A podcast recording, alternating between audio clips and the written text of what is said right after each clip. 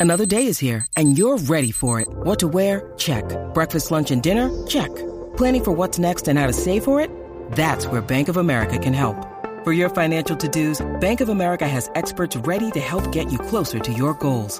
Get started at one of our local financial centers or 24-7 in our mobile banking app.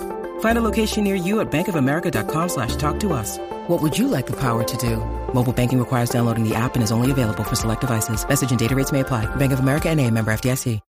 When you need mealtime inspiration, it's worth shopping Kroger, where you'll find over 30,000 mouthwatering choices that excite your inner foodie. And no matter what tasty choice you make, you'll enjoy our everyday low prices, plus extra ways to save, like digital coupons worth over $600 each week. You can also save up to $1 off per gallon at the pump with fuel points. More savings and more inspiring flavors make shopping Kroger worth it every time. Kroger, fresh for everyone. Fuel restrictions apply.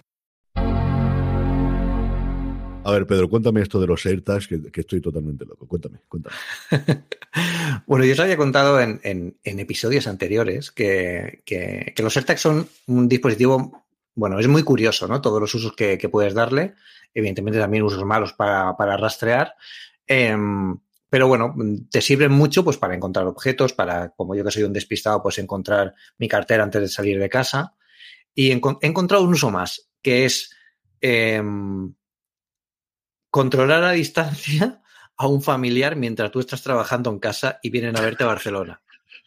Es decir, claro, a mí eh, la semana pasada fue mi cumpleaños y por sorpresa mi madre y mi tía vinieron a verme a, Barcelona y claro, vinieron un jueves y yo jueves y viernes pues tenía que trabajar todavía. Yo trabajaba, trabajo en casa mucha, muchos días.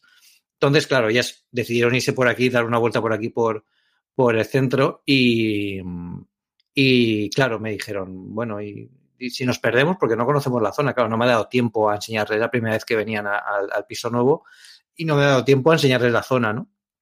Y les digo, pues llamarme, digo, lo que pasa que, claro, yo voy a estar en reuniones tal, y pensé, digo, vamos a ver una cosa. Digo, mira, tomad esto, no os lo, no os lo tomáis, que parece una pastilla, pero no, me, póntelo en el bolso y, y, cuando queráis saber por dónde, por dónde hay que ir, eh, enviarme un mensaje y yo os digo, pues izquierda, derecha.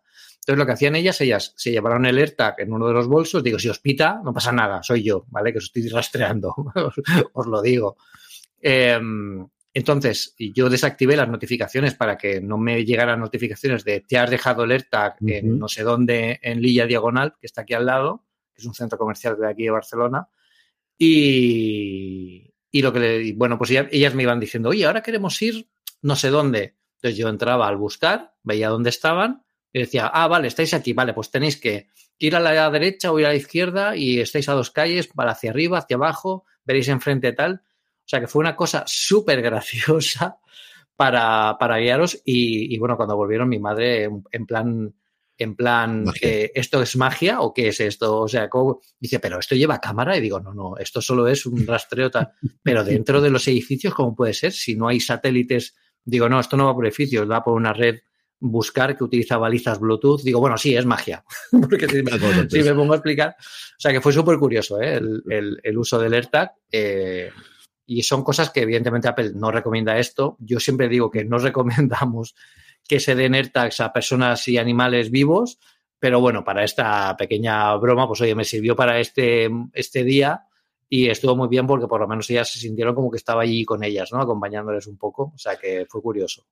Yo es cierto que, que quitando sin AirTags, pero sí que la aplicación buscar de los móviles sí lo utilizo bastante, no todavía para las crías que todavía son pequeñajas y tienen dos antiguos de Lorena mía, pero lo utilizan solamente en casa y no tienen tarjeta de teléfono, pero sí para ser muchas veces cuando Lorena sale del turno de trabajo que algún día se retrasa, sobre todo de cara a planificar las comidas o cosas por el estilo, la notificación de está saliendo, está llegando o lo que sea, es así que lo utilizo bastante. Pero mira, esto de los AirTags no lo había pensado yo y así sabemos una cosita más.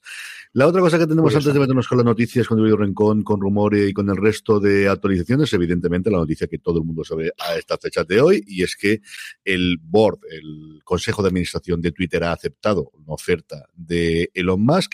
Esto no quiere decir que la haya comprado, pero sí que eh, está en trámite de ellos. Se estima que serán unos seis mesecitos aproximadamente lo que costará hacer la broma para hacer todo el papeleo. Veremos si en el momento concreto, porque hay una de las tres patas de la financiación que depende de hasta cierto punto de la cotización que tienen las acciones de Tesla que él ha puesto en prenda para que le dé una línea de crédito para poder tener el dinero, eh, se podría torcer, más en un momento dado parece que no, porque no ha saltado todavía, pero el gobierno americano todavía podría decir alguna cosa en alas de la competencia, de cosas similares, que es una opción que sigue estando. No parece que se vaya a dar, porque si no, yo creo que habría ya rumores o algo habría salido de la administración Biden de que eso fuese.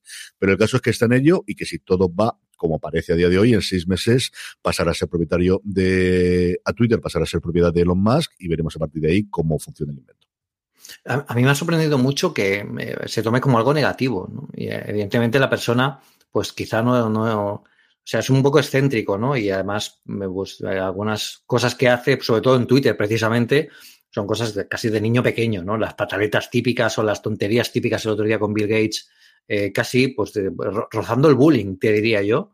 Eh, no es propio ¿no? de una persona como él que tiene pues, dos de las mayores industrias de espaciales y de coches autónomos del mundo. ¿no? Yo, es un poco raro para eso, pero yo creo que también le va a venir muy bien a él para coger un poco más de responsabilidad social, es decir, entender lo que cuesta una conversación y una calidad de conversación, más allá de lo que él diga de la libertad de expresión. Yo creo que al final en Twitter eh, evidentemente todos queremos libertad de expresión, pero tampoco todos queremos también que no haya nadie que nos insulte, no hayan abusones que se propasen, no esté Donald Trump eh, amenazando a la gente. Eh, eso se tiene que acabar. Eso no es libertad de expresión. O sea, libertad de expresión no es que todo el mundo diga cualquier cosa, porque entonces entramos en un terreno, y lo sabemos, incluso ahora que Twitter tiene por ciertos protocolos para evitar estas cosas, pues que, haya gente que se pase tres pueblos, ¿no? Yo creo que él tiene que entender esto porque esto, mm, yo creo que ha metido en un berenjenal que yo él, él, no es consciente de dónde está. Y de todas las cosas que quiere hacer, seguramente hará algunas. Yo entiendo que el botón editar y alguna cosa más las hará, pero cuando vea todo lo que hay ahí dentro, frenará un poco, porque creo que se ha pasado de frenada con, con, con esto. De todas formas, eh, Jack el otro día dijo que, que, Twitter, bueno, Jack decía que esto era como una conciencia global, ¿no? Que Twitter era como una conciencia global, planetaria, tal sus movidas. Pero, pero, y decía que, bueno, que, que, Twitter no debería estar bajo la supervisión de una sola persona, pero si hay que elegir una persona, quizás Elon Musk sea la más apropiada, ¿no? La más singular. Eh, bueno, evidentemente es el que lo ha comprado, o sea, no hay otra, es que el que toca. Pero bueno, esperemos que Elon, pues, eh, también es una persona que está orientada mucho al objetivo. Eh, pasó con Tesla cuando nadie creía en ella, pasó con SpaceX cuando empezó hace más de 10 años y, era casi como un capricho, ya se ha convertido en un aliado de la NASA en sus programas espaciales. Y yo creo que puede aportar mucho valor a terminar de asentar una herramienta como Twitter, que sí que es muy importante a, nivel global, ¿no? Y es muy, es muy, muy interesante. Luego que también quizás con esto vemos un poco la reagrupación de, la industria. Yo he puesto aquí una noticia de cinco días, que es una mega operación de compra también de Grifols, que es una, un laboratorio un laboratorio científico eh, que, bueno, tienen sede aquí en, Barcelona, que han eh, cerrado una operación de compra de la rival suya americana Biotest, ¿no? Es decir, más allá de, de, bueno, evidentemente esto es otro ámbito más científico, pero estamos como una pequeña reagrupación de la industria después de la pandemia, con todo el tema de la guerra, el, el desaprovisionamiento que está habiendo de materias. Y, y, yo creo que vamos a ver más cosas como esta, ¿no? Empezaron casi con los videojuegos cuando Sony y Microsoft compraron eh, empezaron con, se fueron de compras y ahora aquí parece que está volviendo a pasar y no creo que sea la última sorpresa que nos dé este 2022 a nivel de mega compras, ¿no?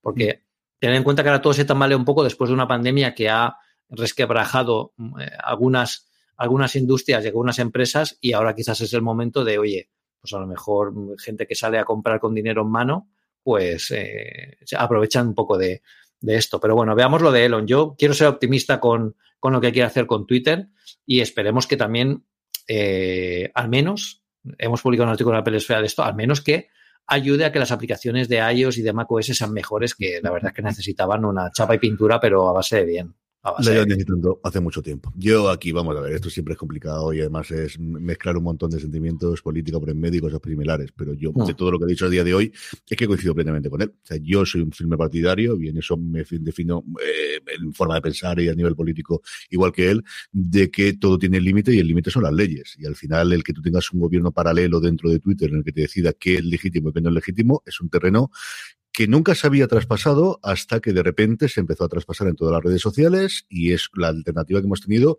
desde la elección de Trump hacia adelante. Mientras tanto, no había ningún problema, no había absolutamente nada y a partir de ahí es cuando todo se empezó a derivar, derivado inicialmente de Estados Unidos y luego en el resto.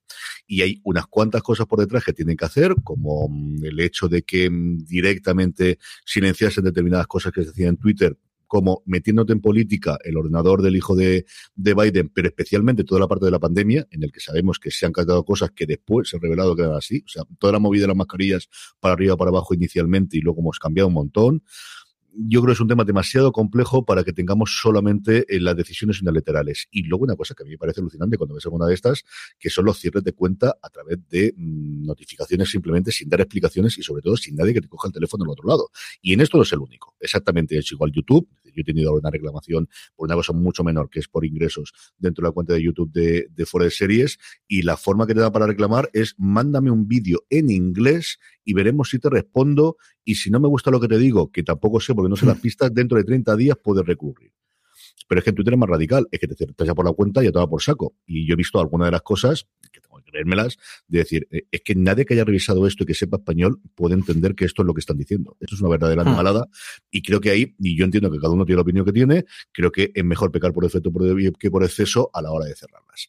Veremos qué ocurre. Yo creo que lo legal comprará Mm, veremos a ver, porque al final es muchísima pasta. Esto del hombre más rico del mundo, hombre más rico del mundo según la lista Forbes. No sabemos nunca los atrapas que ha habido en el mundo y que vendrán y que estarán por ahí, cuánto dinero tiene o dejan de tener. Exacto. Pero incluso para él es mucha pasta, porque al final tiene mucho dinero por el valor de sus acciones y sus compañías. No porque, es decir, los billonarios o multimillonarios, o mal dicho billonarios, porque no hay nadie billonario en el mundo, lo que hay son mil millonarios, no tienen el dinero en casa dentro de una cuenta corriente o en el Banco de España. Lo que lo tienen es en inversiones en edificios o normalmente en inversiones en las acciones que fundaron, de las empresas que fundaron o casas similares. Y 50.000 millones o 54.000 que cuesta la broma, mm, no es sencillo tenerlo en cash como va a hacerlo él. Que lo más sencillo es que hubiesen dado a cambio acciones de otra compañía, pero claro, que no va a querer hacer la de Tesla. En fin, que veremos que esto vamos a tener para hablar un ratito largo. Un ratito largo, sí, sí. Vamos con nuestras noticias. La primera, pues, una cosa que tristemente parecía que se veía, que comentábamos la semana pasada de Pedro con la con la filtración que teníamos de los moldes de los iPhone y es que al final el iPhone 13 mini parece que se ha vendido menos todavía que el 12 mini y es cierto que es una de estas cosas que especialmente en redes, precisamente hablando de Twitter, la gente que lo tiene habla maravillas de él, pero es que al final son muy poquitos los que lo compran y esto es un negocio de números, amigos. Sí, al final eh, no podemos olvidar de encariñarnos de, estos dispositivos. Yo, eh, hoy, por ejemplo, hoy precisamente he devuelto el, el iPhone 13 eh, el, iPhone 12 mini eh, púrpura que todavía tenía en casa eh, y lo he devuelto hoy porque ya se cumplió un año de la, de la cesión que me dejaron de ese producto en concreto. Y lo he devuelto y la verdad es que cuando lo estaba preparando para la devolución, para, para enviárselo a Apple, lo veía y decía, es que es muy bonito y además es un tamaño espectacular, funciona, además sabemos que tiene un superprocesador, funciona muy bien, el color es perfecto, pero yo no lo usaría. O sea, es lo que dice el artículo, es decir, nos gusta, pero yo no compraría ese, ¿no? Y es que quizás la gente se ha acostumbrado a comprar otro tipo de productos que sean con pantalla más grande, con otro tipo de, bueno, de, alcance, ¿no? Nos gustan esos móviles porque nos parecen cookies, ¿no? Nos parecen potentes, nos van bien, pero al final los usan solo unos pocos, ¿no? Y quizás quienes usan esos, modelos tan pequeños no son tan techis y a lo mejor si no son tan techis no van por un iPhone último modelo, ¿no? Igual van por otro, por otro, por otro eh, teléfono. Así que veremos. Parece ser que este iPhone 14 que, va a llegar, no vamos a ver una versión mini. Em, y es curioso, ¿no? Que Apple juegue con estas cosas un poco en el sentido de que, oye, lo hemos probado, parece que esto ya, estos tamaños ya no interesan, eh, pues lo quitamos y ya está. Y yo creo que se ha, se ha, visto este año que ni siquiera ha salido un color nuevo para, para eh, como salió el año pasado en exclusiva solo para el mini, ¿no? Que el púrpura solo fue para, para, para el mini y este año pues ha sido distinto. Así que bueno, pues veamos a ver ahora lo que sacan, pero está claro que muchas veces las expectativas de, oye, qué cosa tan chula, pues hay que ser prácticos, ¿no? Y cuando la gente ya deja de comprarlos, porque yo no sé vosotros, ¿no? No sé tú, eh, Carlos, si lo ves, pero yo en el metro, por la calle, yo aquí en Barcelona no veo ningún iPhone mini. Todos son normales como un poco. Cuando ves fuera, desde luego, no. ha ocurrido también, ha coincidido esta semana que ha habido, creo que fue inicialmente en New York Times y, luego se ha replicado en varios blogs y varios podcasts americanos, el hecho del HomePod clásico, el HomePod que ya no existe como tal, el cómo estaba vendiéndose por encima del precio original, no de la rebaja, sino del precio original que tenía en eBay y sí, es que yo creo que los que los tenemos nos gustan muchísimo. Yo tengo solamente uno, me quedo con ganas de tener dos para poder hacer el estéreo y yo reproduzco normalmente. Es cierto que yo casi siempre veo la tele con los AirPods puestos, pero aún así lo utilizo como barra de sonido a día de hoy hasta que Apple decida sacar alguna. Esperemos que dentro de no demasiado tiempo sea integrado con alguna cosa más de home o lo que sea. Pero es que al final, sí, la gente que lo compró le gustaba mucho, pero es que era muy poco lo que lo compraban. Y al final Apple no puede fabricar para un número por debajo de las estimaciones que tienen y por eso sale el, el HomePod Mini, que posiblemente no tenga ese fandom que puede tener el HomePod clásico, pero que evidentemente se está vendiendo mayores unidades, evidentemente digo inicialmente por el precio. Nadie dijo que el HomePod fuese malo, lo que dijeron es que era caro para las actualizaciones que hacía, por las cosas que ocurría, o mm. si no caro, que valía mucho más dinero que la competencia. Dejémoslo ahí, que mm. quizás es la forma más eh, operativa o más importante de, de nombrarlo. La otra cosa que tenemos, Pedro, es avanzamos con las betas. Tenemos las betas de iOS 15.5 y de todo el resto de dispositivos. Y luego quizás lo más interesante es que es la primera actualización del firmware del Studio Display que mm, se anunció que ya tendríamos para intentar mejorar la cámara. Yo creo que aquí no hizo tanto ruido, pero sí en los medios americanos había hecho mucho ruido cómo había funcionado la cámara y parece que dentro de una de esas betas ya viene esa, actualización de firmware. Sí, sí. Yo no he podido probarla aún. Eh, estoy con el, con el Studio Display aún. No he podido probarlo aún parece que por lo que he visto en MacRumors y los demás hay un poco más de definición de claridad, pero al final lo que comentaba, bueno, creo que lo comentaba además Ángel Jiménez en Twitter, que bueno, la apertura de la cámara es la que es, o sea, no, no se va a mejorar. Yo, fíjate que, usando un, iMac M1 ayer, eh, vi que la cámara que tiene incluida, que debería ser prácticamente la misma, ostras, se ve mucho mejor que la del, la del Studio Display. O por lo menos me lo parece, ¿no? Y esa sensación también tiene que quedar y se tiene que, se tiene que, analizar. Pero bueno, aquí hay que probarlo y es importante que Apple siga probando esto y sobre todo que si es un problema de software, pues que lo, solucionen, ¿no? Esto para lo que no, tengan contexto, aquí se veía que en algunas ocasiones la cámara del Studio Display mostraba una imagen un poco eh, borrosa, borrosa no en el sentido de borrosa quizás, sino con, un poco de ruido, ¿no? Eh, en esta actualización parece que eso se ha solucionado y hay un poco más de, contraste y de, y de, y de definición, pero bueno, a ver cómo, cómo evoluciona esto. Yo lo probaré y os cuento. La semana que viene en el follow-up os cuento qué tal experiencia esta semana con, la nueva actualización. Y por el resto de betas, pues prácticamente lo que comentamos también en, la última, en el último podcast, un poco preparando ya el camino para llegar a la conferencia de desarrolladores con eh, iOS 15 eh, visto para sentencia y preparando la base para iOS 16 y lo que nos enseñan ahora en, en junio.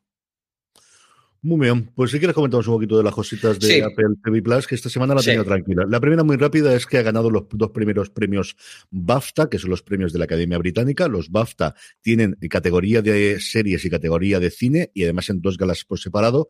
Esta no es la gala que todos conocemos de los BAFTA, igual que ocurre con los Emmy, porque está la de la gente guapa, la que se da el premio a drama, comedia, actor, actriz y todo lo demás, que mm. será la semana que viene, que es el primer fin de semana de mayo, sino que es la que tradicionalmente es la de los semi creativos. Aquí es esta exactamente igual, la de los creativos. Han ganado dos para dos documentales suyos, para el documental de 1971, eh, el año que la música cambió para siempre, y el 9-11, es decir, el 11 de septiembre, dentro de la sala de la guerra del presidente y bueno, pues otro pasito más que, queda da hacia adelante. Veremos qué ocurre con la gala en la que tenía, creo recordar que otras dos o cuatro nominaciones, porque Ted Lasso, si no recuerdo mal, venía en la anterior, tiene un par de nominaciones también en la que se da el, como os digo, el próximo mayo. Y luego el otro gran cosa que tenemos que ya podemos visitar es el tráiler de la serpiente de Essex. Tremendo. Tiene una pinta espectacular. La Tremendo. Tenemos el estreno en mitades de mayo, si no recuerdo la de cabeza. 13 de mayo.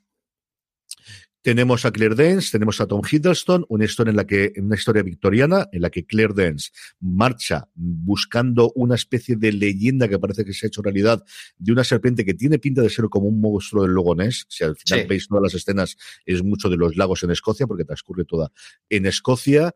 Llega a un pueblo donde ha habido esos avistamientos, hace amistad con el personaje de Hildestone, que es el vicario de allí, que está casado, y esa amistad, por lo que ya vemos en el tráiler, mm, puede ir más allá que simplemente el que se quede a tomar para desayunar o para tomar un café. hay ahí un poquito de roce y hacer cariño. A mí ellos dos me gustan muchísimo como intérpretes, es una ambientación que a mí me gusta mucho y tiene muy buena pinta. Y además es que le, le, pega fantástico ver el, el tráiler, le queda fantástico.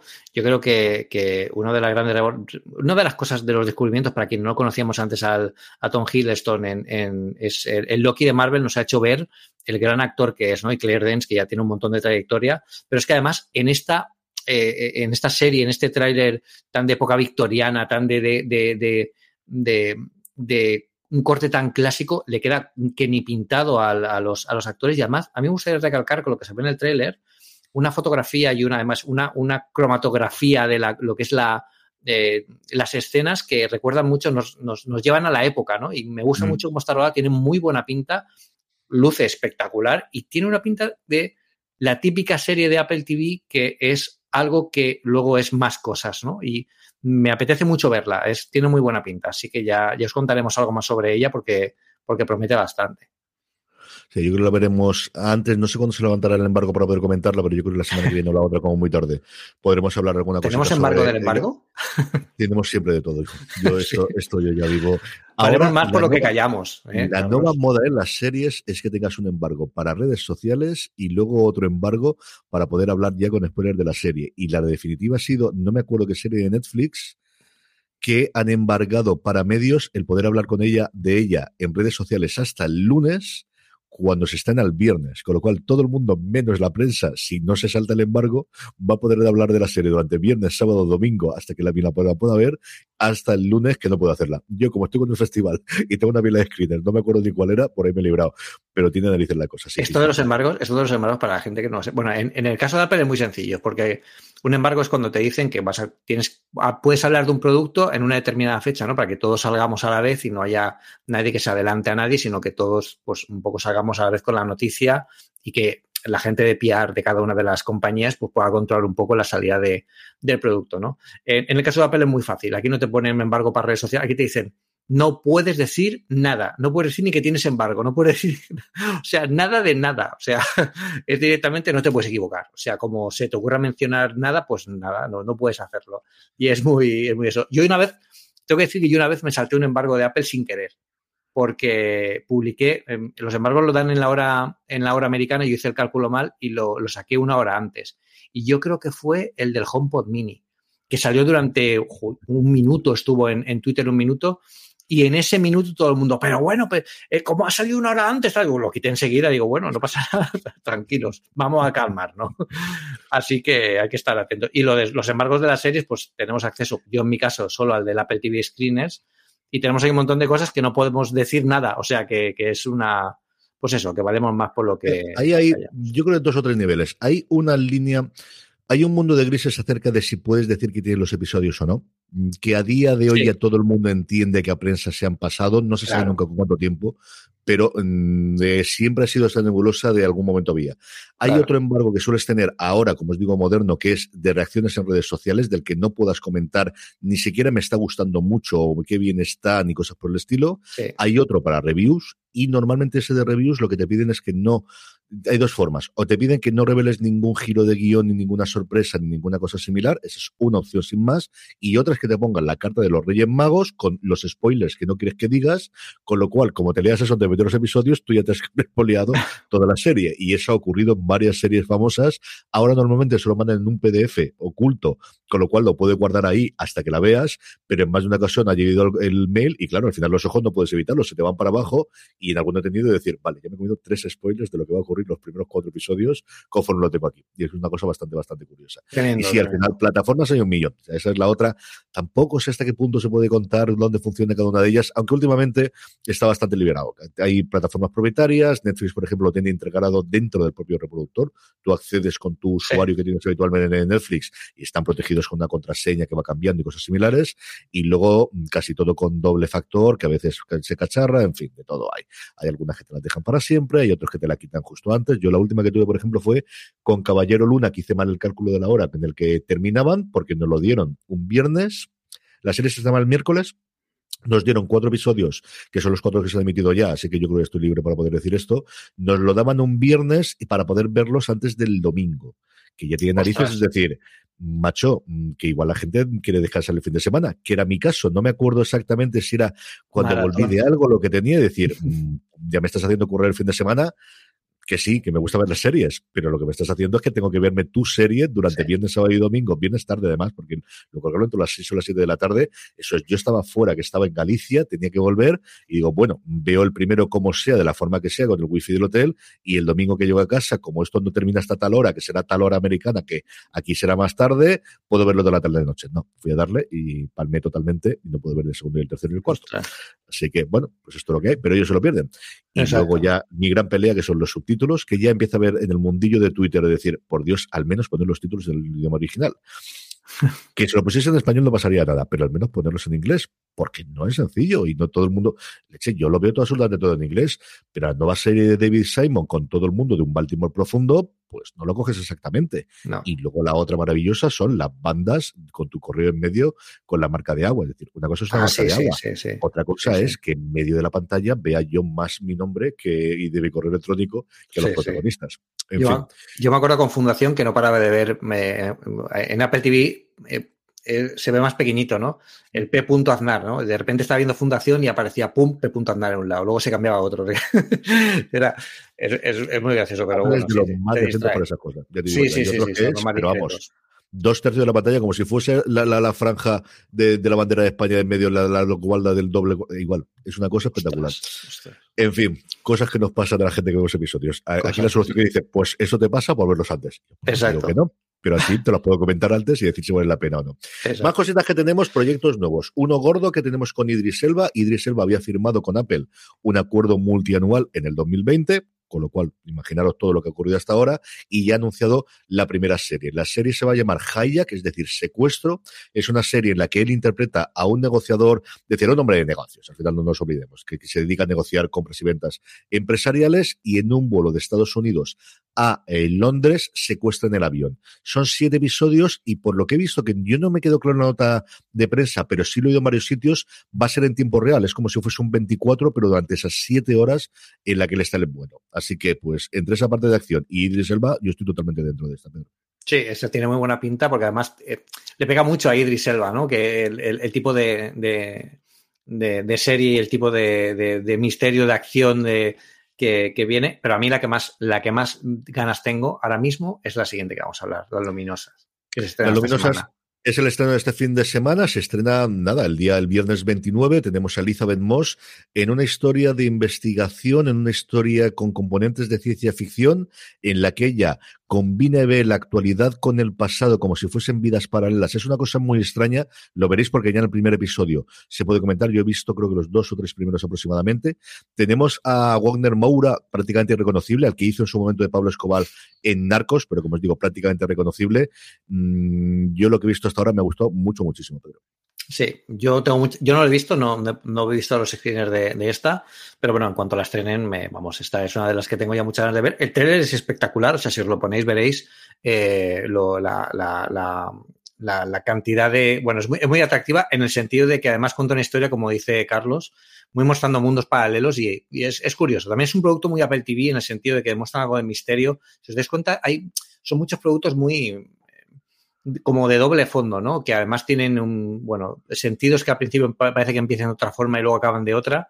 Me gusta mucho esto y luego Elizabeth Moss yo creo que está espectacular donde sea, desde que a mí me encantó en Mad Men en su momento y yo creo que, bueno, con, el cuento de la criada eh, yo creo que ha conseguido su mayor visibilidad y ahora con series como esta, pues la verdad es que pega espectacular porque es una persona que me creo mucho como actriz y me gusta mucho que verla en, este tipo de productos. Yo es alguien que no lo he visto hacer nada malo. Yo lo primero que le recuerdo fue la oeste de la Casa Blanca, que hacía de la hija de Bartlett en las primeras temporadas, luego desapareció y luego volvió a salir.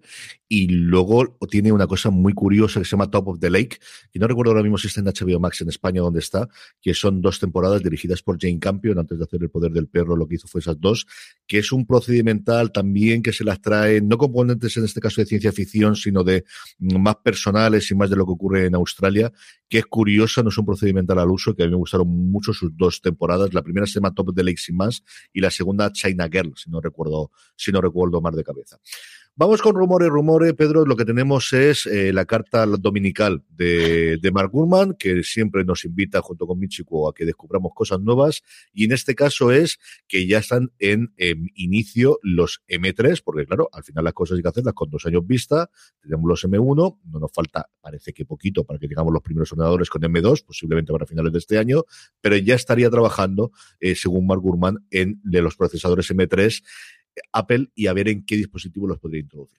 Pero es que yo creo que aquí me, me falta un año. O sea, no me, a mí no me salen las cuentas, porque, claro, eh, si quiere que, que el, el, iMac M3 salga el año que viene, pues el M3 debería salir a final de este, de este para que salga. O sea, no me cuadra en absoluto, a no sé qué Apple hará, eh, haga una cosa distinta, que es que mmm, saquen distintas gamas de producto, saquen los M2 y los M3 simultáneamente, los M2 para una cosa y los M3 para otra, que confundiría un poco más que. Pero claro, aquí lo que dice Gurman, pues la verdad es que a mí no me, no me cuadra porque no me cuadra con la, con la hoja de ruta que se tiene, que se tiene habitualmente con esto. Eh, y, y, bueno, a ver, a ver, lo que dice Gurman realmente, al final lo que dice es que podría llegar en algo más de un año. O sea, algo más de un año posiblemente nos metamos en 2024, no en 2023. Uh -huh. Que eso sí que cuadraría, ¿no? Y lo que le están diciendo, ¿y, por qué sale esto ahora? ¿no? Porque no salen cosas del, de los M2. Pues bueno, quizás el M3, que es una noticia como muy novedad, ¿no? Porque al final el M2, quien más, quien menos, ya sabe que va a salir ahora, en breve, ¿no? Va a salir ahora en la conferencia de desarrolladores o va a salir en noviembre. Ya sabemos hasta el line-up de todos los productos que pueden ir saliendo. Pero con los M3, pues no se había oído nunca y es un titular súper jugoso. O sea, tú pones M3 en cualquier parte y da mucho juego es muy jugoso. Entonces yo aquí creo que, que, que es interesante también porque posiblemente a Gurman lo que le hayan dicho aquí es que este iMac igual tiene algún tipo de rediseño, que yo creo que no tocaría, porque el iMac como tal tiene un diseño fantástico y yo creo que queda muy bien. Eh, hoy en día cumple con los estándares, aunque todavía tenga la barbilla esa famosa, que, que la verdad es que eh, le queda muy bien, ¿no? Le da un poco uh -huh. de personalidad al, al, al, diseño y le queda muy bien como producto porque además lo aleja de la estética monitor, ¿no? Que ahora mismo tengo el estudio display delante de mí. Y si esto es lo que se esperaba que fuera el, el iMac, pues la verdad es que me parece más bonito lo otro, ¿no? Y más práctico, y quieres poner pósito, cosas o dibujos o lo que sea, eso ya lo puedes poner, ¿no? Ahora, las series por fin, Carlos, podrán poner los pósitos donde les dé la gana, como ya no hay logo, ¿sabes? No, que tapen. No, que me hace mucha, siempre me ha hecho mucha gracia, ¿eh? Que la gente intente tapar lo que es un iMac tapando el logo de la manzana. Es decir, a ver, oye, todo, todo el planeta sabe que ese diseño lo tiene Apple. O sea, eso es un iMac y eso es de Apple. O sea, el icono es el producto, no es el, el propio, el, propio logo de, de, la, de la empresa. Pero bueno, Quizás lo que se espera con este iMac M3 es algo más allá. Quizás este iMac M3 es el iMac Pro, que también se viene rumoreando y es algo que posiblemente le llevan filtrando ya a Apple eh, para los próximos meses. Bueno, aquí hay que ver un poco cómo, cómo evoluciona, pero lo que está claro es que la transición va a pasar a una nueva etapa y es cerrar la época Intel. Y para cerrar la época Intel tenemos que cerrarla con un, con un Mac Pro, que es lo único ahora mismo que no tenemos en, en Apple Silicon. Y yo creo espero que para esta conferencia de desarrolladores pues nos lo presenten por fin con, con algún tipo de, yo que sé, M1 Ultra por 2, ¿no? Que hemos comentado alguna vez, o alguna locura de estas que, que, que hace Apple. Sí, yo creo que mm, es el sitio, desde luego, para presentarlo y hacer todo el cierre. Yo creo que el iMac Pro mmm, dormirá el sueño de los justos. Yo creo que ese sería la, lo que hubiese sustituido en su momento al Mac Pro en ese universo alternativo en el cual decidieron, pero cambiaron a, a mitad de, de, de camino, de, de, tiempo y de, y de procedimiento. Y al final tenemos esta parte de aquí. Y la gente que lo tuvo le gustó muchísimo, pero yo creo que no hay cabida teniendo el Mac Pro nuevo y teniendo ahora de base el Mac Studio. Creo que no va a haber cabida. Igual me equivoco, pero yo creo que no va a tener. Yo creo que no, de verdad, yo creo que aquí hay simplificación. No. Y la gente que se compró el iMac Pro se puede comprar un ordenador de escritorio y un monitor grandote y pagarte más pasta. Yo creo Pero que, sí. que, no puede ser, que, que, el iMac Pro va a salir, nadie me hace caso. Me siento como, como un predicador en el desierto, Dios mío. No. O sea, el iMac Pro va a salir porque de verdad yo creo que mm, cuando Apple se dé cuenta la, la, la entrada, y sobre todo que Apple ahora puede hacer dispositivos muy distintos, ¿no? Antes estaban muy cerrados porque Intel les cerraba mucho a nivel de arquitectura, a nivel de cómo construir los dispositivos, pero ahora son ellos los que mandan. Entonces yo creo que quizás este año no, por eso quizás Apple dijo, oye, aquí esto vamos a seguir, no, no, no hay iMac Pro este año, pero no quiere decir que no vuelvan a salir en el futuro. De hecho, Pasó lo mismo con el MacBook Air, pasó lo mismo con el Mac Mini. O sea, no iban a haber más hasta que en 2018 resurgieron y apenas lo anunció como una llegada de un platillo volante a la Tierra, si recordáis el, el Mac Mini, por ejemplo, ¿no? O sea que todo puede pasar y yo creo que un iMac Pro tendría mucho más sentido, quizás con procesadores más potentes, más optimizados eh, y más, eh, bueno, pues igual con, con, con, más potencia en menos espacio, que sería lo que podría ser un M2 o un M3. Entonces, yo creo que sí que hay espacio para un iMac Pro de más tamaño, de 27 o de 32 pulgadas, que sería un pepinazo. Y, y, eso ahora mismo, bueno, te lo puedes comprar con un estudio, con un Mac Studio y una pantalla externa, pero no es lo mismo. O sea, no es lo mismo, no es el, el concepto si de. Esa parte me tienes que convencer, a la que tienes que convencer es a Apple. O sea, si yo estoy contigo, ¿qué hay Pero es que Apple está convencida, los que no estén convencidos son los demás. ¿no? Yo, yo, yo, estoy bueno. yo sigo apostando por el, por el iMac Pro. Sigo apostando por el iMac Pro. Además, Gurman dijo también que el iMac Pro iba a pasar ¿eh? en algún momento. No, no en el corto plazo, pero que iba a pasar. Así que somos unos también decía que iba a sacar de televisión y si la sacan algún año, pues también tiene razón. sí, también, es verdad. Claro, claro, también es verdad. Bueno, y en algún momento también tendrán que actualizar el Apple TV. Apple TV, ¿cuándo? Ya, ¿qué pasa pues, con eso? O sea, es que hay, este año muchas cosas, ¿eh? No pueden. Eso ya, ya, yo creo que ya, y en la, en la, línea en la que estamos con la compra de la NFL, hace un análisis bastante chulo en el upgrade de esta semana, eh, Jason Snell, acerca de cómo la compra de NFL lo que va a suponer es sobre todo que haya gente que tenga conectados dispositivos para poder ver Apple en la televisión grande, que yo creo que es lo que les falta por entrar, es decir, de gente que hasta ahora o no sabía que podía utilizarlo especial, entrando especialmente en Estados Unidos, o si no, que no hace falta, porque ya decidieron hace mucho tiempo que no hace falta comprar un Apple TV de 200 dólares, sino que comprando un Roku o comprando un Fire Stick de Amazon, que bajaban a la tienda de la esquina o pedían por Amazon y le llegaban a las tres horas, y con eso pueden verlo, ese yo creo es el gran factor que va a tener el fútbol americano, de mucha gente que hasta ahora no sabía, o conectar la parte del Smart TV y poder tener mucha más gente la que llega. Yo creo que cuando eso se confirme podemos comentar con mucha más tranquilidad. Pero que me lo es un poquito, querido, y hablando ya sí, del tema de la semana. Fíjate, fíjate, antes de entrar en el tema de la semana, yo, eh, hemos encontrado un caso de uso para el tema del Apple TV que también combina un poco lo que, lo que hablamos del HomePod y demás, y es que eh, yo ahora que estoy aquí en Barcelona y quiero hablar con mi familia, con mi madre, con mi hermana, y hablo mucho con FaceTime, me doy cuenta que solo puedo hacerlo en las pantallas que tengo pequeñas que tengo en casa. Es decir, podría hacerlo con el, con el Mac Studio, lo podría hacer con el Apple, con el, con el, con el iPad Pro, pero ostras, yo quiero hacerlo en mi tele. ¿Por qué no puedo hacerlo en mi tele? Pues en mi tele no puedo hacerlo por dos cosas. Primero, que las teles ya no tienen cámaras, afortunadamente. O sea, las, la época en las que las, las, teles se manejaban por gestos, eso pasó, los fabricantes dijeron que ya está bien de tonterías y las quitaron, ya no hay. Y luego que, que las que habían eran muy malas, eso para, para, para, empezar. Y luego que tampoco puedo hacerlo porque el Apple TV no tiene eh, FaceTime. Lógico, porque no tiene... Podríamos decir que se podría hacer con audio, pero tampoco tiene micros. O sea que para al Apple TV le faltarían micros y cámaras. ¿Cómo le podían poner micros? Pues poniéndole la tecnología del HomePod Mini, que además es bastante pequeño. Y recordemos que Apple dijo que querían utilizar la tecnología del HomePod Mini en un producto así. Entonces le podíamos la tecnología del HomePod Mini aquí. Y luego, pues cámaras, no tenemos cámaras, pero tenemos una cosa que Apple ha sacado estos últimos meses que está pasando muy desapercibido, pero que es muy potente. Y es el Center Stage. El Center Stage básicamente es, yo la cámara te la, tengo donde, donde sea y yo me encargo de encuadrarte. Y eso es si pensamos en eso como un producto, no penséis en un diseño, pensad como algo eh, indeterminado encima de un mueble, por ejemplo, pues tenemos un dispositivo con una cámara que nos permitiría hacer videoconferencias, nos permitiría tener el sonido del HomePod Mini y nos permitiría tener un Apple TV que sería una muy buena evolución del, del, Apple TV y también una convergencia de lo que era el HomePod, de lo que es el HomePod eh, Classic, ¿no? Porque a lo mejor puede ser un poquito más grande, más potente, eh, más potente que el HomePod Mini, eh, en la mitad del tamaño, imaginad, que, que, el HomePod. O sea que por todo esto, yo creo que aquí hay un aquí hay algo que se, puede, que se puede hacer. Y yo creo que en algún momento Apple lo habrá pensado y también lo pienso a nivel de empresa. O sea, yo en, la, en la, oficina tenemos pantallas gigantes y tenemos servicios de videoconferencia de Cisco, que son unas camarotas, tipo uh -huh. el, el, el, la, la, la, cámara antigua que tenía Apple que se ponía arriba de los, de los cinema displays. Eh, pero todo eso se puede solucionar hoy en día con software, con el Center Stage, con, con, los, con el array de micros que tienen los HomePod. O sea que se puede hacer mucho mejor y yo eso ya lo veo hasta obsoleto cuando entro en una sala de reuniones tan grande con eso, ¿no? Yo creo que Apple puede ofrecer algo ahí porque, porque toda la tecnología la tiene, lo que pasa, lo, le faltan encajar las piezas.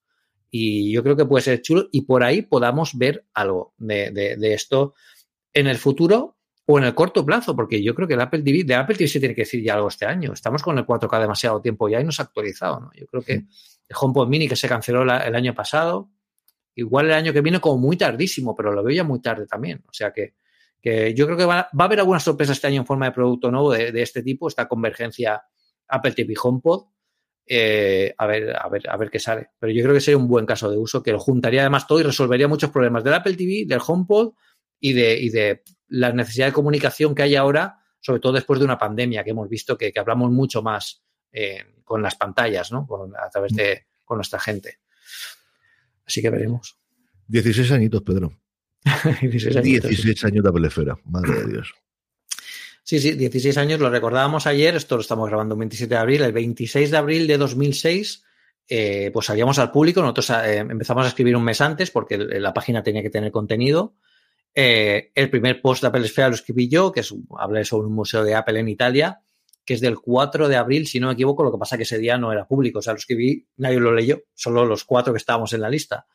Pero 16 años, y ayer en Twitter yo mencionaba a Antonio Ortiz, que era mi, jefe, que ya no está en, en, Webedia, cuando, eh, se compró, eh, Webedia compró a Huelvos SL, eh, bueno, pues tanto Julio Alonso, que era el CEO de la empresa, como Antonio, que era el, su socio, eh, bueno, pues ahora están en otros proyectos, ¿no? Y yo creo que con Antonio Ortiz ha sido uno de los mejores jefes que he tenido yo en toda mi vida. Es una de las personas que más saben de tecnología mm, que conozco. Es, una, es un encanto de tío para hablar con él de lo que sea. O sea, puedes hablar con él de lo que sea. Te entiende, te escucha, te da una opinión súper valiosa. O sea, que hablar con él de, esto eh, ha sido como, bueno, un gran cambio en, en todo lo que, lo que ha pasado durante estos años y me ayudó mucho en esta aventura, ¿no? Y Antonio decía ayer en Twitter eh, que cuando empezamos con el, em, con el, con, la página, eh, Antonio, eh, él era el, responsable de ver qué publicaciones se lanzaban nuevas en Weblos SL y se pensó en hacer una página sobre Apple porque pensaba que ya llegábamos tarde. O sea, que ya habían, ya, era muy tarde para hacer una página sobre Apple y tampoco tenía tanta tirada Apple en aquel momento, no existía el iPhone aún. Entonces fue muy curioso el, todo esto y, bueno, pues la verdad es que salió muy bien, ha sido unos años de locura y hemos cambiado muchísimo. Hoy nosotros tenemos unas mesas de redacción y una serie de reuniones con las que hablamos y planeamos un poco la estrategia, lo que vamos a comentar, cómo lo comentamos, cambios, mejoras. Y, claro, y pensando yo en eso, hemos tenido esas reuniones, claro, no tiene nada que ver hace 16 años, que prácticamente era escribir lo que queráis como sea y de la forma que sea. O sea, no tiene nada que ver ni la forma de, gestionarlo, ni la forma de ver lo que le gusta a la gente. Ahora está todo mucho más medido. Eh, tenemos muchos procesos para ayudarnos a entender lo que le gusta a la gente, cómo escribir bien. O sea que, es, un gran, es un gran cambio en este sentido. Y bueno, pues han sido unos años increíbles. Ayer publicado yo también en Twitter una foto, mi primera foto en, One Infinite Loop, que cuando me invitaron a la primera keynote de Apple, eh, y ponía, ¿quién me lo iba a decir hace, hace 16 años que gracias a esto, ¿no? Yo iba a estar en Cupertino eh, imitado por Apple, ¿no? Que es como, como, como un sueño en aquel momento, ¿no? Cuando veía yo las keynotes en casa de mis padres, descargándome las de internet. Es una locura y la verdad es que, bueno, pues hay muchas cosas que mejorar, pero estamos orgullosos de, de, lo que hemos hecho en todos estos años y en todo lo que tenemos planeado hacer, porque vienen también muchas sorpresas y muchas cosas. O sea que tampoco nos paramos ahí. Así que, pues eso, muy, muy, muy contento de todo. No, y que al final es una cosa multimedia, Pedro. Yo creo que una de las mm. cosas cabretes, y al final la, cabra tira al monte, y ya sabes que yo tiro siempre el audio y hasta cierto punto el vídeo, es que mm. ya no sea solamente lo que entonces era un blog, que es un medio de comunicación, que al final es un lugar donde tenemos, y que además tenéis esa pata, desde luego, los podcasts, y con el podcast diario, con Loop Infinito, con el trabajo que hacéis ahí diariamente, y también con la charla de Apple Esfera, que al final tiene todo ese contenido que se ha ido evolucionando, más las redes sociales, más todo lo demás. Mm. Es decir, que al final no es solamente lo que originalmente de escribir muy buenos artículos y las noticias que nos llegan directamente y lo que tenemos, sino que al final es así donde hay un lugar estéis presentes.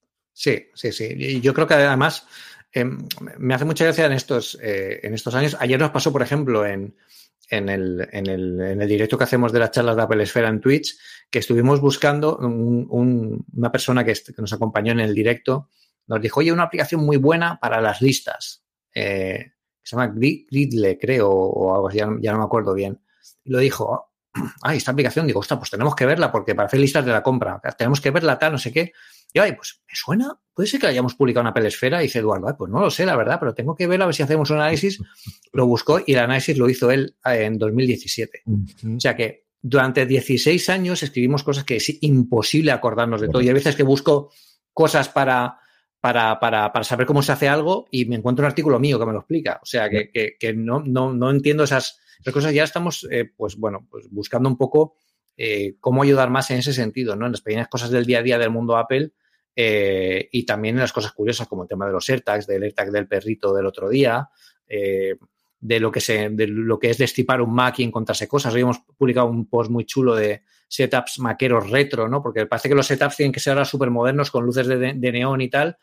Ostras, pero es que hay setups con los Macintosh original que son una pasada de verlo, ¿no?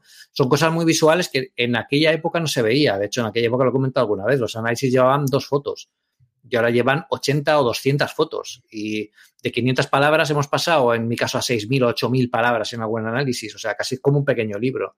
Entonces, eh, pues ha cambiado mucho tanto el medio como la gente que lee el medio, porque también exigen más, ¿no? Todos exigimos más ahora. Ya no nos conformamos con un artículo de análisis eh, que sea, bueno, que te diga, pues, que va bien o va mal.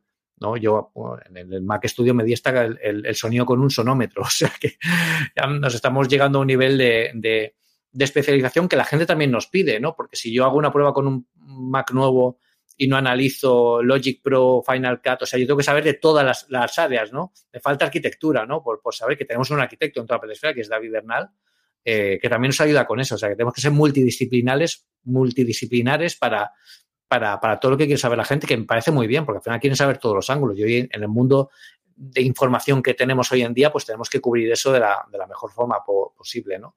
Pero bueno, muy contento y bueno, pues esperando a ver si llega esta Keynote presencial de nuevo, que yo creo que llegará para septiembre, y tenemos la posibilidad de cubrirla con todas las herramientas que tenemos ahora, con Twitch, con los directos, con todo cómo ha cambiado el mundo en estos dos últimos años, que precisamente ha beneficiado mucho el, el hacerlo a distancia y llevar la experiencia a una keynote de esta forma nueva, pues estaría, estaría muy bien. Además, tenemos un plató ahora, eh, bueno, ya lo teníamos antes, pero ya tenemos el, el, web de arena. Podemos llevar a gente, eh, a, eh, a, gente que quiera venir a vernos en directo, o sea que se pueden hacer muchas cosas y, y bueno, pues vamos a hacer muchas más. O sea que es una, es una pasada. Y muchas gracias a todos los que nos, los leéis y nos habéis leído todos estos años en Twitter salió en unos cuantos de yo te leía desde 2009 cuando empezó el iPhone, cuando no sé qué, cuando tal. O sea que muchísimas gracias porque la aventura también es parte de, de, de todos vosotros y aprendemos todos, ¿eh? Aquí nadie nace aprendido y todos tenemos que mejorar y aprender y nosotros los primeros, o sea que estamos ahí para, para hacerlo. Y bueno, pues a ver qué pasa dentro de 16 años, a saber dónde estaremos. Por muchos años más y que todos lo veamos, igual que veamos a la gente en nuestro grupo de Telegram, ya sabéis, telegram.me una cosa, barra una cosa más, donde todos los días más de 350 personas hablan de tecnología centrada en Apple, igual que hacemos Pedro y yo aquí una vez a la semana y también cuando colgamos, cuando vamos a grabar, colgamos para que nos hagan preguntas. Aitor Jorge nos decía que a pesar de que el nivel básico de suscripción del iCloud es solo en un euro, ¿cuándo piensan aumentar los 5 gigas gratuitos? Madre de Dios. Yo, Esto... él dice, la que yo siempre he opinado, que es al menos que te den espacio gratuito en relación con la cantidad de productos que tengamos, o yo siempre he dicho, al menos en la capacidad de almacenamiento y que tengas una copia de seguridad, que te asegure que al menos tengas una copia de seguridad. Pero esta es una batalla que llevamos cuánto tiempo, Pedro, con esto. Pues esto ya lleva así. Yo, es que creo que no, no, ha cambiado nunca el espacio básico. O sea, 5 gigas es inaceptable ya, no mires por donde lo mires. Y, y, y yo creo que utilizan eso para forzar a que la gente, a, a que la gente compre los planes más potentes, pero que también son muy bajos. O sea, es que al final necesitamos que, pues, que sea más atractivo. Yo creo que iCloud se ha quedado un poco atrás en lo que ofrece a los usuarios con respecto a lo que ofrece la competencia.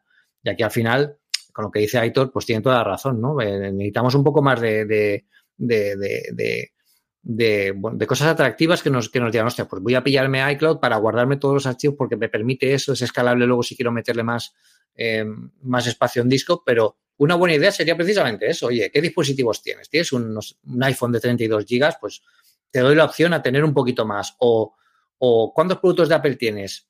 30, pues ala, tienes ahí 80 terabytes para ti solo para que lo puedas subir todo, pero, pero que se puede hacer de, de esa forma, ¿no? Que es, está como muy no se ha movido, o sea, es como si estuviera olvidado, ¿no? Y no hay nada Totalmente. peor en un producto de tecnología que, que, parezca olvidado, aunque no lo sea, ¿no? Y si no lo es, pues Apple debería decir algo, en plan, oye, vamos a actualizar los planes o pensamos que esto se tiene que quedar así por la explicación que sea y porque ahora mismo estamos aumentando la memoria de los dispositivos, por lo que sea. Pero hoy en día, que ya no conectamos los dispositivos al Mac para guardar la copia de seguridad, ya nadie lo conecta.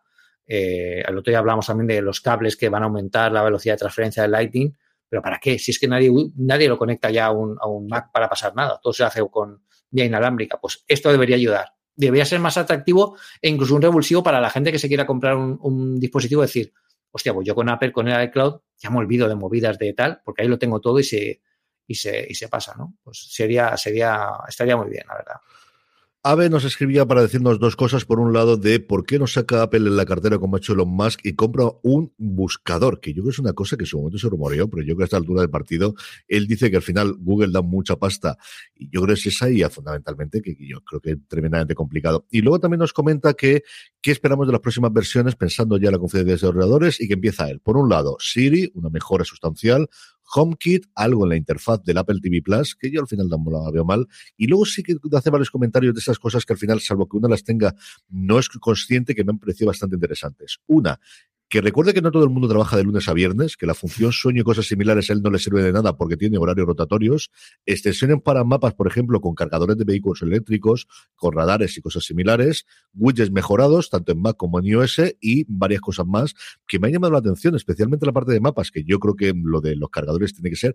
Radares yo no sé si van a meter, yo creo que ahí seguiremos tirando de Wazi, que hay también una zona de grises curiosa, pero desde mm. luego esa parte y el pensar que hay gente que no tiene el ritmo de oficina y que puedes tener esa función, pues igual que les pasó durante tanto tiempo para tener el, seguimiento de la menstruación que no lo habían metido y que al mm. final lo metieron como cuatro o cinco años después de cuando lo tenían que hacerlo, tanto en Apple Watch como en el móvil, ¿no? Sí, y además son cosas de uso, ¿eh? Lo que dice, por ejemplo, EAB del tema del horario laboral, em, es una cosa que incluso también le pasa, por ejemplo, a Outlook, ¿no? Hay muchas veces que quieres configurar tu horario laboral y no te lo, no, no te lo, puedes configurar como para ajustártelo a que, oye, yo a lo mejor de lunes a jueves trabajo, tengo un horario, pero el viernes tengo otro, ¿no? Y eso no, lo contemplan los americanos. Ostras, pues dame la opción, ¿no? Que eso al final lo que dice Ave, ¿no? Es una cosa de que no se puede hacer, es una cosa que no se ha pensado hacer. Entonces, pues tienen que ponerse con el tema de Siri. Em, el tema de las mejoras en, en, HomeKit, que, que, bueno, eh, luego comentaremos también otra respuesta que nos han dicho sobre sobre el, consorcio que hay para esto, pero yo creo que tienen que, tienen que mejorarlo con lo que, lo que dice con la interfaz del Apple TV. O sea, es muy, es muy, va, a mínimos, es casi un MVP, ¿no? Un minimum viable project de, lo que se debería ver en el Apple TV de HomeKit, ¿no? ¿no? Yo no puedo hacer lo más mínimo con el Apple TV, es una cosa que tengo en, el, la pedazo de tele que tenemos en el salón. O sea, debería ser mucho más cómodo. Luego, extensiones para mapas, pues es un buen punto, porque al final quizá mm, lo que yo, por ejemplo, no utilizo Apple Maps para, para, la guía cuando voy en coche porque me gusta mucho Waze por todo el tema de la, de la, del conglomerado social y de la, de la información social que aporta. Igual debería plantearse eso eh, Apple Maps, ¿no? Ponerlo de forma más fácil para informar errores, para detectar si queremos eh, pues, puntos de peligro o lo que sea. Y bueno, son pequeñas mejoras que, que como dice él, se verán en, dentro de poco, pero estas son las pequeñas cosas que los grupos de exploración, más allá de los de investigación y desarrollo, que al mm. final son grupos de producto, pues deberían traer porque son cosas que, con las que te ganas a la gente y que no suponen un gran desarrollo técnico ni necesitas una gran infraestructura para hacerlo. Sí, y por último, RML nos dice que él está a la espera de mm. Matter para comenzar en serio con la domótica en casa, que de, momento lo ve todo muy poco compatible y un pelín caro en general. Sí, Matter, como sabéis, bueno, es una especie de consorcio que, eh, que empezó con una denominación que se llama Chip, y contaba con el apoyo inicial de Amazon, Apple, Google, Samsung y la Alliance Zigbee, que es, bueno, sabéis que es, un, es una tecnológica que, utiliza, que se utiliza mucho en, sistemas, en sistemas domóticos. Se basa, eh, en, bueno, se basa en, la, transmisión a través de, Internet y es compatible con Ethernet, con Wi-Fi, con Bluetooth, por lo que los dispositivos se pueden interactuar entre ellos. Aquí lo que dice RML es que, oye, con, con, esto a lo mejor conseguimos abaratar los precios porque la verdad es que todo es carísimo. Yo si buscas en Amazon cualquier cosa compatible con HomeKit, son 20 euros más mínimo. O sea, solo porque es compatible con HomeKit, ¿no? Y al final, mm. muchos tenemos muchas cosas que deberíamos dejar de eh, mirar si es Alexa, eh, Google Assistant, mm, Siri mm, con HomeKit y deberíamos tener que los fabricantes tengan un protocolo común, porque también eso es lo que permite abaratar costes, ¿no? Si tú tienes que hacer un protocolo específico para tu producto que sea compatible con HomeKit, pues tienes que tener ingenieros que lo conozcan y que lo implementen y eso vale dinero. Entonces, eh, bueno, pues esto busca que sea mucho más uso tanto el uso como la instalación, la interoperabilidad y sobre todo la compra. Entonces, bueno, esto en principio se supone que está, estará disponible antes de que acabe el 2021, o sea que van un poquillo tarde. Hay marcas que ya tienen algo de, de iluminación con Philips Hue y tal, pero yo creo que durante todo este año veremos alguna, algún avance, aunque esto quizás por el tema de la pandemia no se ha avanzado todo lo rápido que, que debería ir. Pero bueno, seguiremos el, lo seguiremos de cerca, a ver qué tal va. Terminamos con la recomendación de la semana. ¿Qué recomendamos esta semana, Pedro? Pues esta semana, bueno, eh, me gustaría recomendar, sabéis que Setup es el grupo este de, de, de, de herramientas muy valiosas, es una especie de App Store para, para Mac que te permite descargar aplicaciones muy cuidadas, con una gran interfaz, muy específicas que hacen, hacen pocas cosas, pero, pero muchas muy bien, pero, pero muy bien, ¿no? Y en muchas de ellas, como por ejemplo el, eh, el, el Clean My Mac, que todos los conoceréis, que por cierto, están, tienen, llevan unos días de descuento, echarle un ojo si queréis, eh, si queréis que, si queréis, si os interesa. Pues hay una aplicación dentro de Setup, que también está disponible fuera de Setup, que yo recomiendo, que es Clean eh, VPN, Clear VPN, que lo que hace básicamente pues es una VPN, pero es muy sencilla. O sea, tú cuando la conectas, directamente tú eliges, eh, bueno, tiene varios casos de uso, ¿no? De quiero navegar tranquilo, quiero navegar seguro, quiero navegar tal, y se encarga de configurarlo absolutamente todo en un Mac y también en un iPhone. Mm. Eh, ayer en el trabajo tenemos que probar la página, una página para hacer una prueba de producto en distintos países y yo pude configurar la VPN para acceder, por ejemplo, desde Dubai para ver cómo se veía la página eh, desde ese país. O sea que estaba muy bien, ¿no? Es, es, es, muy chulo y es muy fácil y te olvidas de complicados parámetros olvidados porque este programa se encarga de todo. Así que, bueno, yo si estáis buscando algo así, yo recomiendo esta que está muy bien y además con un diseño muy, muy cuidado. Si la tenéis en setup, ya la tenéis, o sea, buscarla, porque ya, ya la podéis descargar, no, no tenéis que pagar nada más.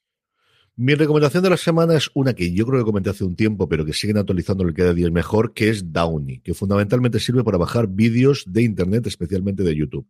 Yo lo utilizo, pero en general en todos los sitios. Es un plugin de Safari, de hecho no está disponible en Chrome, precisamente por las limitaciones que ha puesto en los últimos tiempos YouTube para reproductores alternativos y cosas similares. Yo lo utilizo todas las semanas para descargar trailers que luego logremos subir, porque hemos hablado, hemos abierto un canal secundario en fuera de series para colgar los trailers y los colgamos ahí, para, por ejemplo, cuando hacemos los programas que colgamos los trailers en fuera de series o cuando hago universo Star Trek, por eso me he acordado hoy porque lo voy a grabar justo unas un poquito después de, de, que acabe de hablar con Pedro, subimos tanto el avance del siguiente episodio como una escena extra que se pone en el after show eh, oficial y es tremendamente cómoda. Funciona muy bien, te detecta automáticamente, esté más oculto, esté menos oculto, tenga anuncios, o sea, de la forma, y te descarga también los subtítulos. Si tiene los subtítulos embebidos, te lo descarga también. Así que probadla. Yo la compré, va por la versión 4, yo la compré con la 1 o la 2 y estoy contentísimo con ella. Si habitualmente, no te lo digo para un día para otro, si la vais a hacer muy de vez en cuando la descarga, posiblemente no valga la pena.